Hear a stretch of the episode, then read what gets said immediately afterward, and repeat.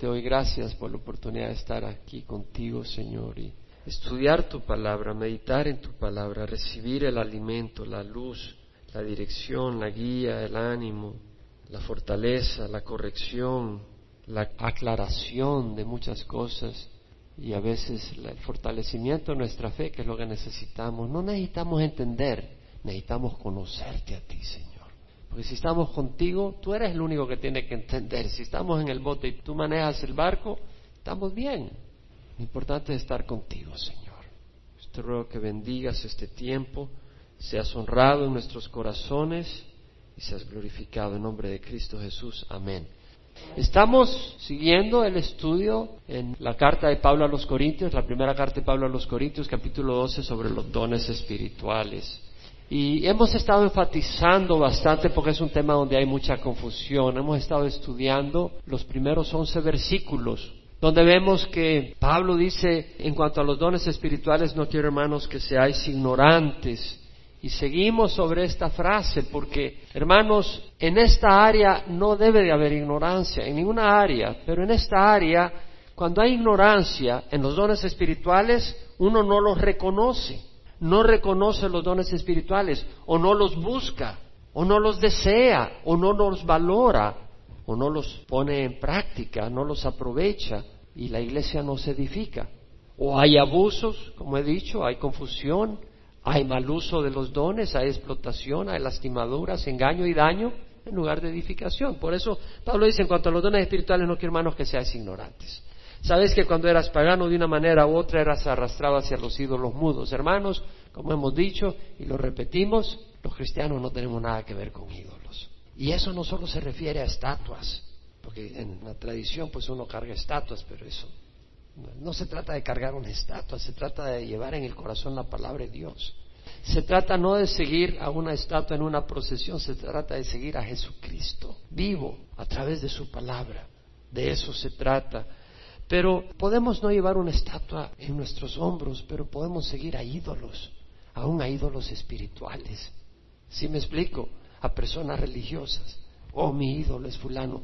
No está bien que sea un ejemplo para ti, pero no lo hagas un ídolo. Todos somos pecadores.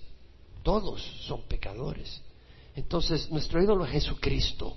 Y Él no es nuestro ídolo, es nuestro Dios. Y a Él le adoramos. Y Dios levanta siervos que son dignos de seguir, como dice Pablo, seguidme a mí como yo sigo a Jesucristo. Pero si ese siervo no está siguiendo a Jesucristo, entonces a quien está siguiendo realmente a Jesucristo. Si ese siervo está siguiendo al Señor y, y tú tienes que tener una relación personal con Cristo, de eso se trata. Ahora, Pablo dice, os hago saber que nadie hablando por el Espíritu de Dios dice Jesús es anatema y nadie puede decir Jesús es el Señor excepto por el Espíritu Santo. Una vez más, el Espíritu Santo viene a glorificar a Jesucristo. Y si no glorifica a Jesucristo, eso no es del Espíritu Santo.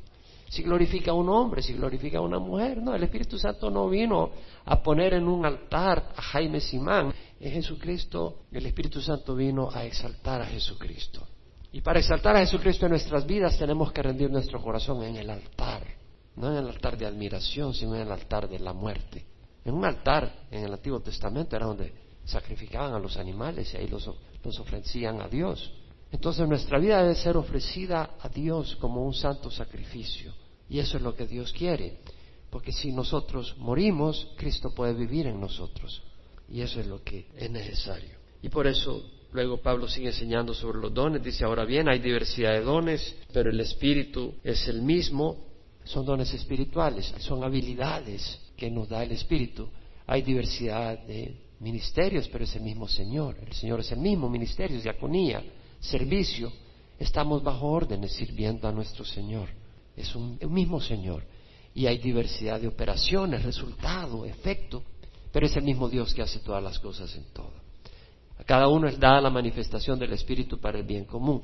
Ahora, vimos los distintos dones, no los voy a repetir en esta ocasión para ganar tiempo, en capítulo 12 de Corintios 1, 1 Corintios, versículo 1 al 11. Vimos esos dones que aparecen.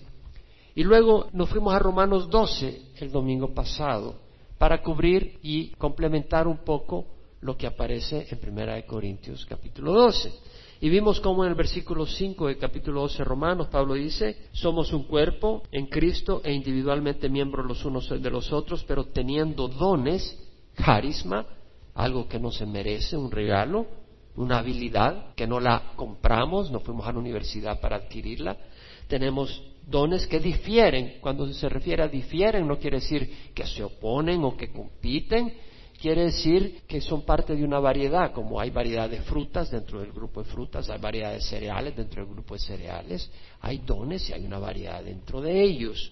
Según la gracia, caris, según esa benevolencia, ese acto de bondad, ese acto de amabilidad de Dios hacia nosotros, según la gracia que nos ha sido dada. Usémoslo. Si el de profecía, úsese en la proporción a la fe. Si el de servicio, en servir el que enseña en la enseñanza, el que exhorta en la exhortación, el que da con liberalidad, el que dirige con diligencia, el que muestra misericordia con alegría.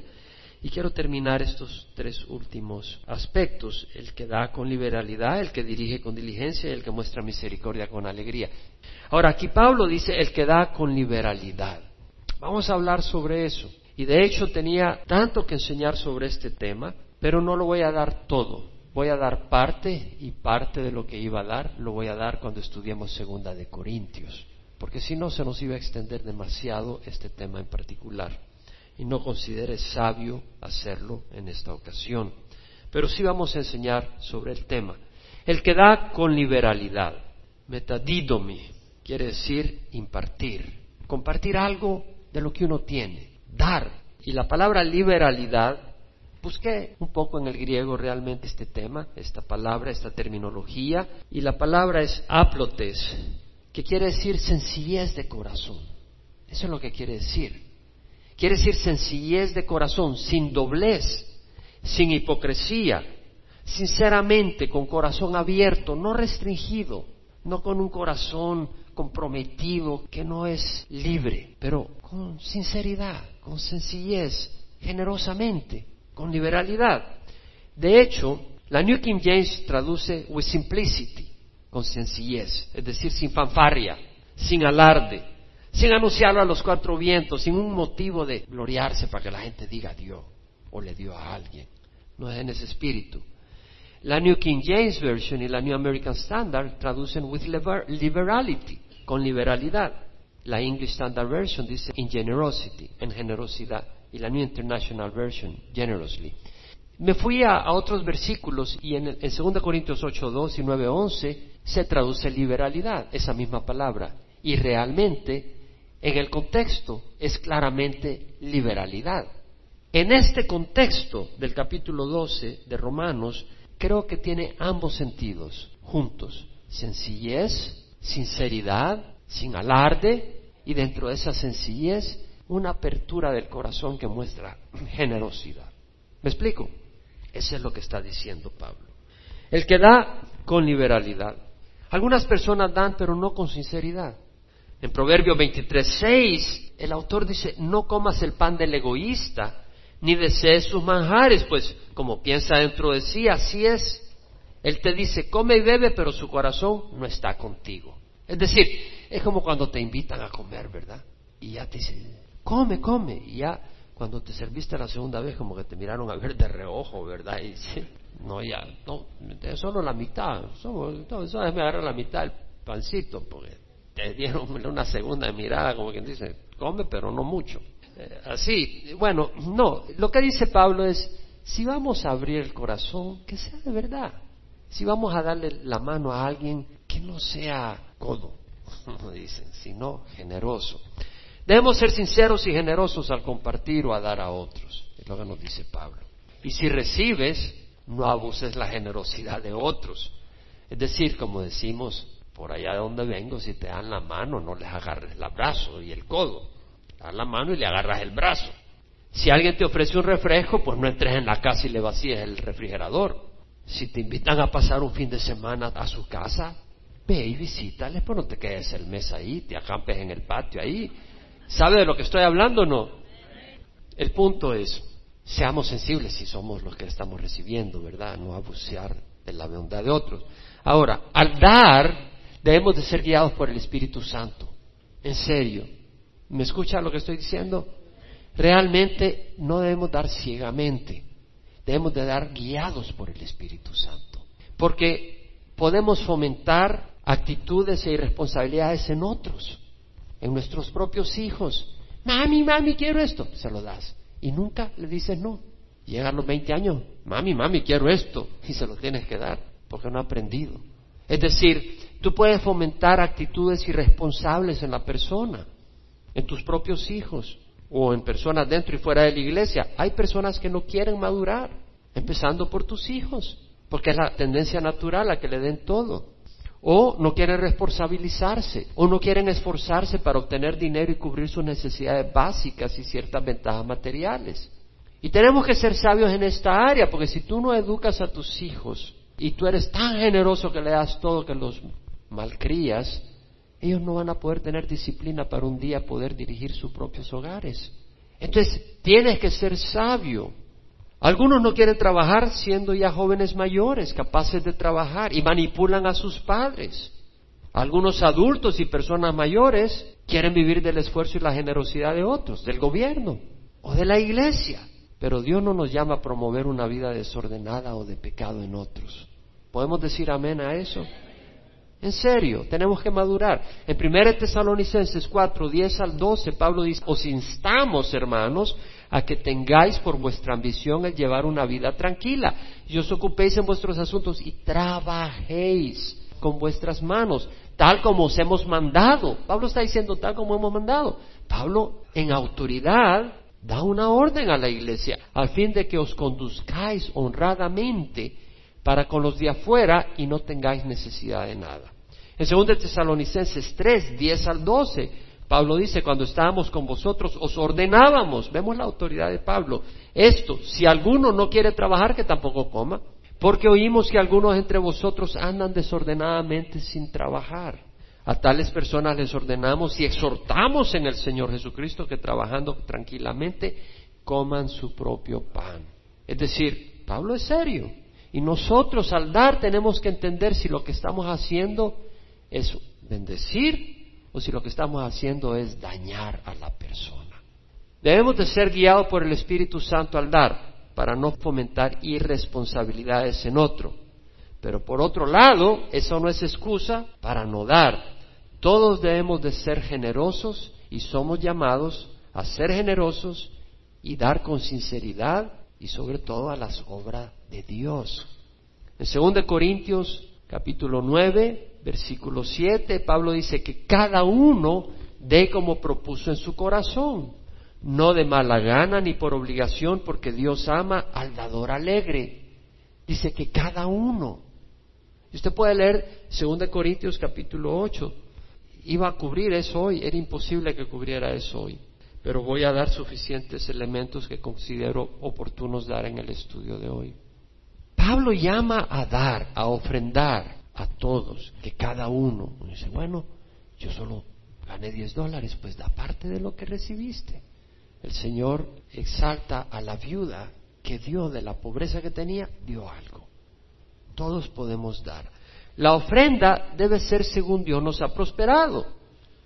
En Primera de Corintios, veremos eso después, capítulo 16, versículo 1 a 2, Pablo dice, en cuanto a la ofrenda para los santos, haced vosotros también como os instruía a las iglesias de Galacia, que el primer día de la semana cada uno de vosotros aparte y guarde según haya prosperado, para que cuando yo vaya no se recojan entonces ofrendas.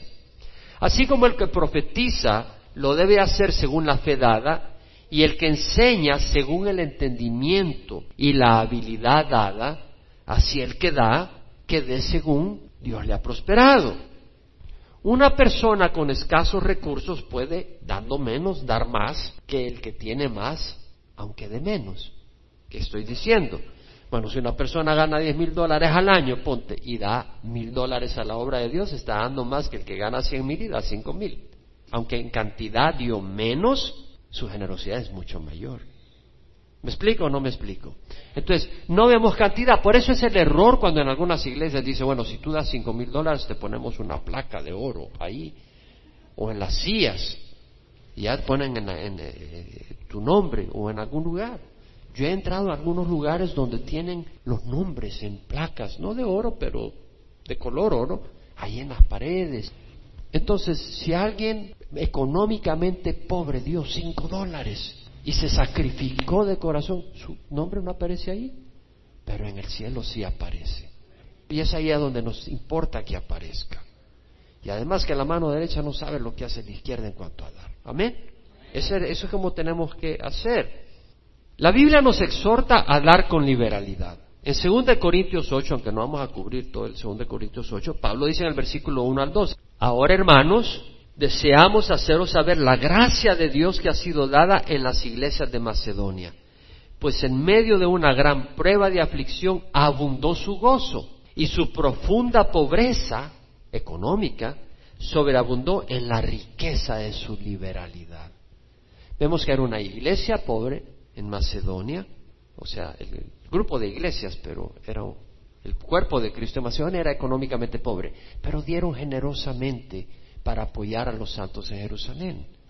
Entonces vemos que Pablo lo menciona en manera que honra a la iglesia en Macedonia. Dice, sobreabundó en la riqueza de su liberalidad. Y en el versículo 7 dice, mas así como vosotros abundáis en todo, en fe, en palabra, en conocimiento, en toda solicitud y en el amor que hemos inspirado a vosotros, así ve también que vosotros abundéis en esta obra de gracia. Que abundéis, o sea, está hablando de ser generoso económicamente en ese ministerio de la iglesia. Y en el versículo 8, Pablo dice, no digo esto como un mandamiento, como quien dice, en algunos lugares te amenazan si no das, no, Pablo lo dice a la conciencia de cada uno, pero dice, no es un mandamiento, pero es para probar por la solicitud de otros. La iglesia macedonia, Pablo le está hablando a la iglesia de Corinto, le está escribiendo a la iglesia de Corinto en la segunda carta. Les está entusiasmando y les dice, sean generosos y pone como ejemplo a la iglesia de Macedonia y dice, lo hago para probar a través del ejemplo de otros la sinceridad de vuestro amor. Y realmente cuando el Señor no ha tocado tu billetera es porque no ha tocado tu corazón, honestamente. Cuando el Señor toca tu corazón, toca tu billetera. No para que te vayas a Hollywood o a, Disney, que no tiene nada malo que vayas a pasar con tus hijos el tiempo a Disney, no estoy diciendo que no. Pero lo que estoy queriendo decir es que toca tu billetera para la obra de Dios. ¿Podemos decir amén? Realmente así es. Ahora tú me dices, pero ¿cuánto debemos de ofrendar? Aquí dice el que da con liberalidad. Bueno, ya vimos de que todos hemos de dar. ¿Cierto o no? ¿Está claro o no está claro dentro del contexto bíblico? Ahora, Pablo nos llama a dar con liberalidad, no compares uno con otro. Por eso aquí en la congregación nadie sabe quién da. Yo no soy, ni nadie en la iglesia. Llevamos la caja de ofrendas, los cheques se doblan hacia adentro, se los hemos instruido porque aquí no queremos saber quién está dando. Los cheques encerrados hacia adentro se llevan al contador, él los abre, mira lo que da cada uno para darle a cada uno en forma personal su reporte a final de año. Nosotros sabemos únicamente la cantidad. Y el efectivo, pues no sabemos quién da porque todo se mezcla. No nos interesa saber, pero tal vez tú dices, pero pastor, ¿cuánto debemos de ofrendar? ¿Hay alguna guía? Bueno, en el Antiguo Testamento se recogían los diezmos. ¿Sabe qué quiere decir diezmo? El diez por ciento. El diezmo y además las ofrendas. Es decir, si tú tenías rebaños, dabas el diez por ciento del rebaño a la obra de Dios.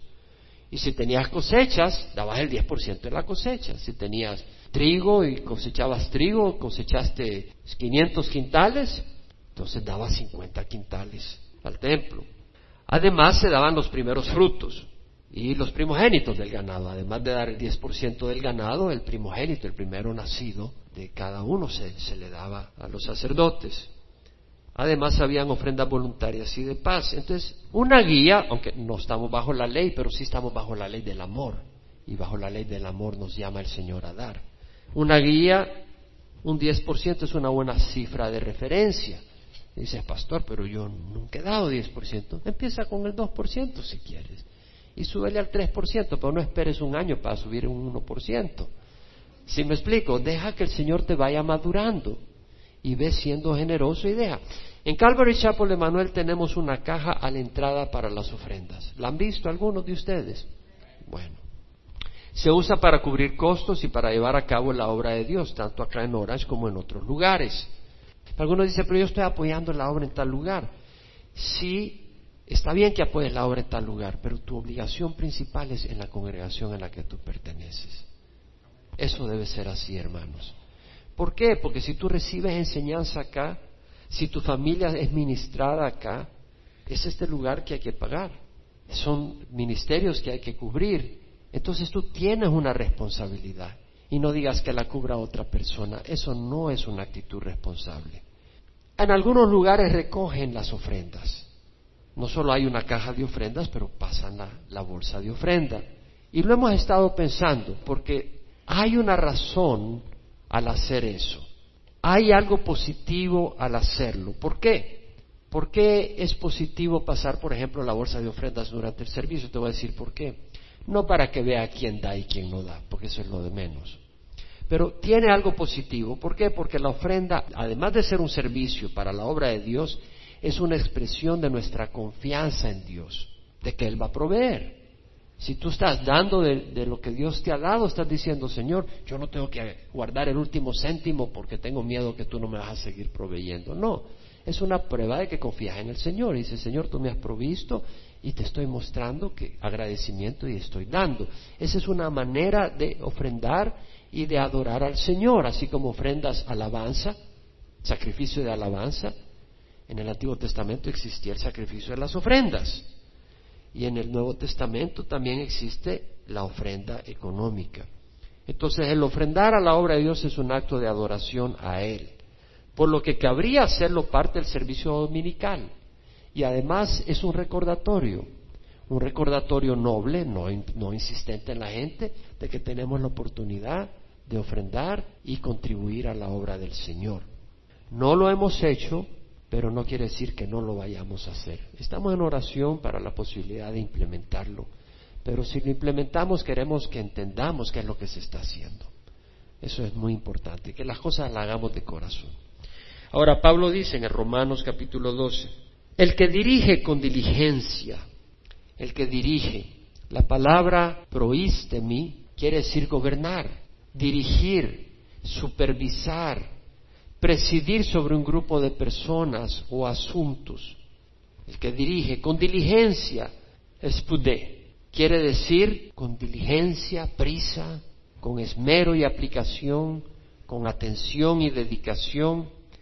El que dirige un ministerio a personas dentro de un ministerio no debe de hacerlo con desidia, descuido, pereza ni negligencia Eclesiastés 10, 18, dice la palabra, por negligencia se hunde el techo y por pereza tiene goteras la casa.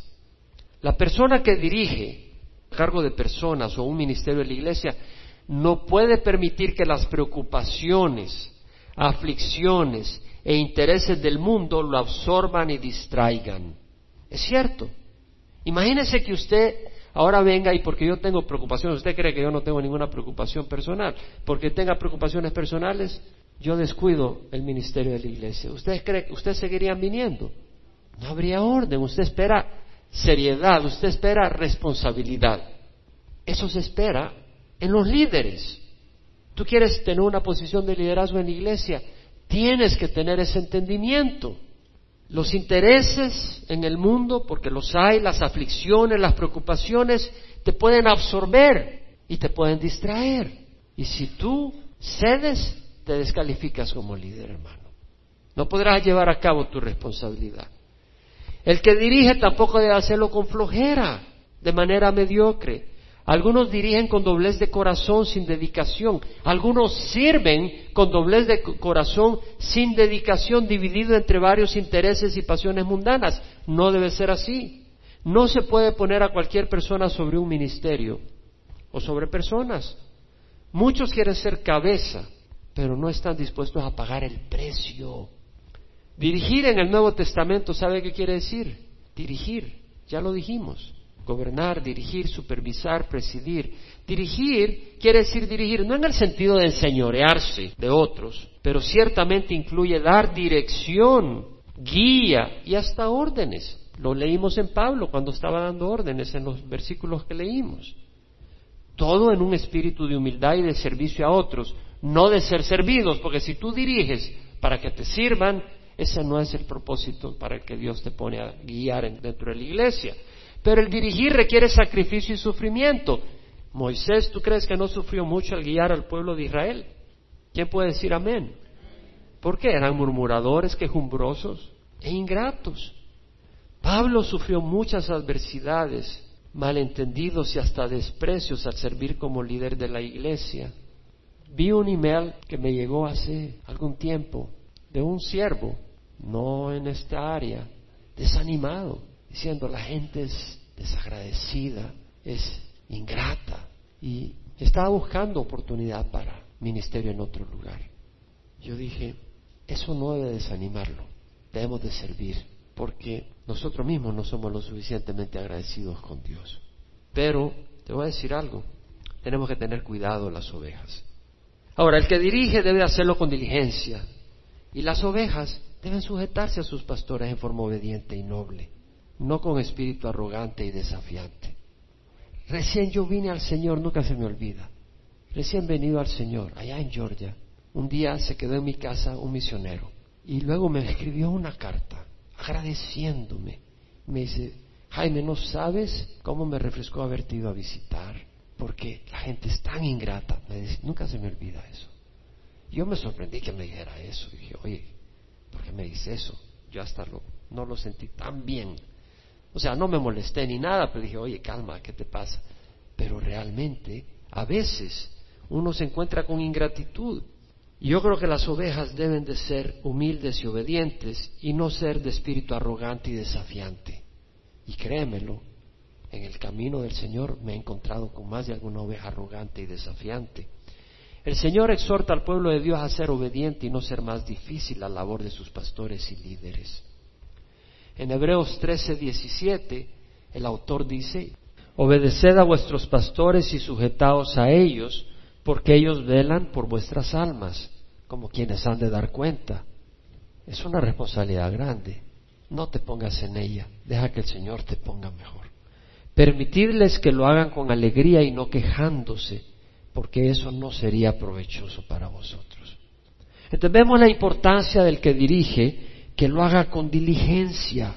Recuerdo en una ocasión un hermano me dice, pastor, ¿cómo extraño la congregación de ustedes? Porque en su congregación hay orden. Pero ahí donde estoy yendo es un despelote. Me decía así. No, no usaba esa palabra, esa la uso yo, pero me, me daba a entender que era un desorden. Que no empezaban a la hora, que aquí hay una cantidad de cosas. No, el que dirige debe dirigir con diligencia, muy importante. Pero también las ovejas, hermanos, debemos de tener un corazón humilde y no ser reacios. Y el que muestra misericordia, dice la palabra, con alegría. La palabra misericordia en el griego, el leo, quiere decir tener misericordia, socorrer al afligido, al necesitado, traer auxilio al desolado, mostrar amabilidad mediante una obra benéfica o asistencia al necesitado. Y la palabra alegría acá, y larotes, quiere decir cheerfulness, o sea, con ánimo, sonriente, radiante, contento, con buen espíritu. Algunos tienen una sensibilidad compasiva extraordinaria, ¿se han dado cuenta? Hay algunas personas que tienen una compasión tremenda. Uy, pobre hormiguita, le cortaron un pie. Otros no pa, pa, pa, flits, échale DDT. Hay unos que tienen una compasión tremenda, que la pongan en práctica con corazón y semblantes alegres, no deprimido, abrumado y abatido. Pero todos tenemos la obligación de mostrar misericordia. No, la Biblia dice el que muestra misericordia con alegría y como yo no tengo ese don, muérete. No, eso no es bíblico. Eso no es bíblico, ya se lo voy a mostrar. Dios nos llama a todos a mostrar misericordia.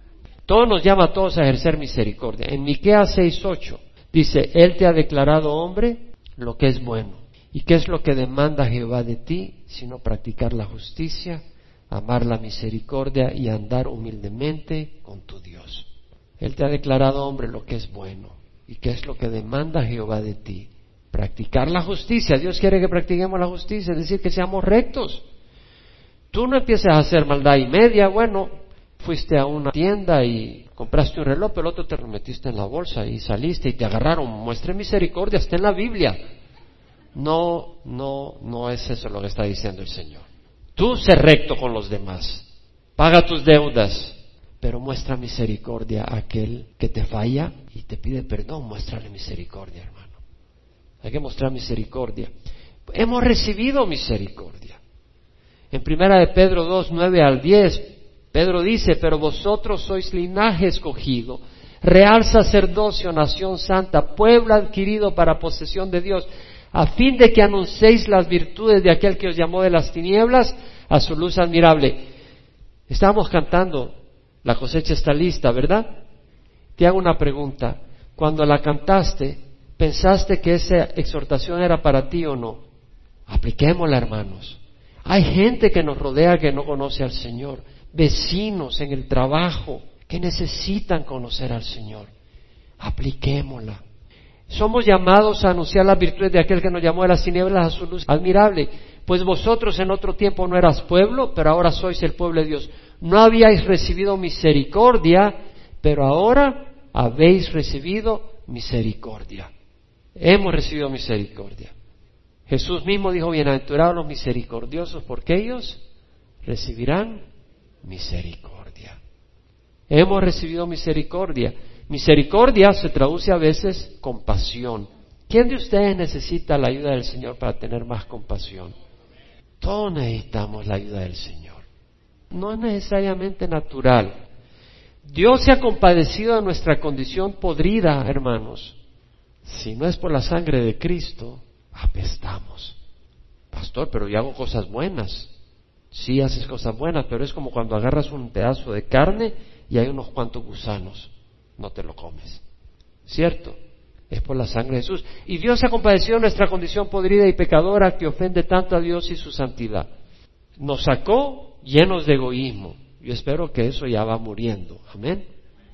Y vivimos para otros, no para nuestros propios placeres. Nos sacó llenos de egoísmo, falsedad, engaño, inmoralidad, arrogancia. Íbamos destinados al fuego eterno, separados de toda la eternidad, a una oscuridad, sufrimiento y soledad eterna. Y Dios, en lugar de aborrecernos, pagó el precio de rescate y estuvo trabajando pacientemente por medio del Espíritu Santo y las circunstancias para hacernos ver la necesidad que tenemos de Él y que lo aceptáramos. ¿Cierto o no? A través de crisis, es como cuando te metes al agua y la ola te da unos cuantas vueltas de gatos y te revuelca y te estás ahogando y buscas auxilio. Y el Señor a veces hace todo eso y con su espíritu te dice, despierta, ven a mí, yo te voy a dar luz, vida, paz. Dios mostró gran misericordia a nosotros y nos recibió como hijos y está transformándonos, llenándonos de toda bendición en la tierra y en el cielo eternamente. Si hemos recibido misericordia, debemos de ejercer misericordia. Ahora, a veces no tenemos la inclinación natural para hacerlo, ya lo mencioné, ¿a quién necesita ayuda del Señor? Todos necesitamos ayuda del Señor. Y Dios nos va a dar el don de acuerdo a la necesidad. Tan solo si en humildad estamos dispuestos a obedecerle y se lo pedimos. Si la necesidad aparece, Dios nos va a dar la gracia para ejercerla si queremos obedecerle y ser misericordiosos. Una de las necesidades más grandes que tenemos es saber perdonar. Vaya a Mateo 18 versículo 23. Por eso el reino de los cielos puede compararse a cierto rey que quiso ajustar cuentas con sus siervos. Y al comenzar a ajustarlas le fue presentado uno que le debía diez mil talentos. Un talento equivale como a 50 libras de plata. Debía quinientas mil libras de plata. Es millones y millones de dólares. Pero no teniendo él con qué pagar, su señor ordenó que lo vendieran junto con su mujer e hijos y todo cuanto poseía y que se le pagara la deuda. El siervo cayó postrado ante él diciendo, ten paciencia conmigo y todo te lo pagaré. Imposible, no podía pagar esa deuda. El Señor de aquel siervo tuvo compasión y lo soltó y le perdonó la deuda. Pero al salir aquel siervo encontró a uno de sus consiervos que le debía cien denarios, el salario de cien días, una cantidad significativa. Cien días de trabajo es bastante dinero, pero no se compara con lo que debía ese hombre y echándole mano lo ahogaba diciendo, paga lo que debes. Entonces su consiervo cayendo a sus pies le suplicaba diciendo, ten paciencia conmigo y te pagaré. Sin embargo, él no quiso, sino que fue y lo echó en la cárcel hasta que pagara lo que debía.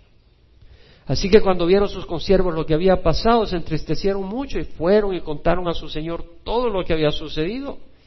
Entonces llamándolo su señor le dijo, siervo malvado, te perdoné toda aquella deuda porque me suplicaste. ¿No deberías tú también haberte compadecido de tu consiervo, así como yo me compadecí de ti? Y enfurecido su señor lo entregó a los verdugos hasta que pagara todo lo que le debía. Nunca lo iba a poder pagar. Así también mi Padre Celestial hará con vosotros si no perdonáis de corazón cada uno a su hermano. Es Romanos 12. El que muestra misericordia con alegría. ¿Y ese llamado es a quién? A todos. El que da con liberalidad, eso se aplica a quién? A todos. Vemos la importancia de los dones. A uno les dado palabra de sabiduría por el Espíritu. A otro palabra de conocimiento según el mismo Espíritu. A otro fe por el mismo Espíritu. A otro dones de sanidad por el único Espíritu. Y los demás dones que aparecen. A otro poder de milagros. A otro profecía. A otro discernimiento de espíritu a otro diversas clases de lenguas y a otro interpretación de lenguas. Todas estas cosas las hace el único y el mismo Espíritu distribuyendo individualmente a cada uno según la voluntad de Él. Los dones espirituales son para edificación del cuerpo de Cristo. Vamos a pedirle al Señor que derrame esos dones, lo volvamos a pedir, pero que le dé sensibilidad para que los reconozca y los use. ¿Podemos decir amén? Bueno, Padre, te damos gracias porque tú dices pedid y se os dará. Y también dices, no recibes porque no pides, y si pides, no recibes porque pides con malas intenciones para tus propios intereses egoístas. No, queremos pedir para edificación de la iglesia. Queremos pedir para glorificar tu nombre. Queremos pedir, Señor, para ser instrumentos tuyos en la obra de edificación del pueblo de Cristo y para que nosotros mismos seamos edificados dentro de la iglesia a través de los dones que le das a otros que van a ayudar a edificar mi vida. Y te rogamos, Señor, que tú los derrames. Y creemos que lo vas a hacer. Y te rogamos que nos des discernimiento, entendimiento y sabiduría y comprensión de que los tenemos para poder usarlos y que los usemos con humildad, pero que los pongamos en uso, Señor, porque para eso nos da los dones, no para guardarlos. Y un día nos pedirás cuenta. Ayúdanos, Padre. Te damos gracias por estos estudios, Señor, donde nos enseñas y nos bendices. Y ahora, Padre, si hay alguien acá que no conoce al Señor a través del Internet o posteriormente a través de ver este estudio o oírlo, te rogamos, Señor, que toque su corazón. Y ahora a ti, que nunca has recibido a Cristo, hoy te invito a que lo recibas y lo hagas Señor de tu corazón. El Espíritu Santo está en medio de nosotros, el Señor envía al Espíritu Santo. Dice la palabra que traerá al mundo convicción de pecado. Y el Señor quiere que tú entiendas que tu pecado te condena. Y la única manera de ser salvo no es a través de penitencias, ni a través de tu tío, cura o monja, tía, sino que a través de la sangre de Jesús y haciéndolo Señor de tu vida. Ahí donde estás, recibe a Jesucristo. Ora conmigo, Padre Santo, te ruego perdón por mis pecados. Hoy recibo a Jesucristo como mi Señor y mi Salvador. Te doy gracias, Señor, por haber sacrificado tu vida por mí. Creo que tu sacrificio es poderoso para pagar todos mis pecados. Creo que moriste, pero también creo que resucitaste y que hoy vives. Y hoy te recibo como Señor de mi vida para caminar detrás de ti, seguirte tus pasos. Dame tu Espíritu Santo para tener poder para rechazar el pecado y caminar en obediencia a ti. Te lo ruego en nombre de Jesús. Amén.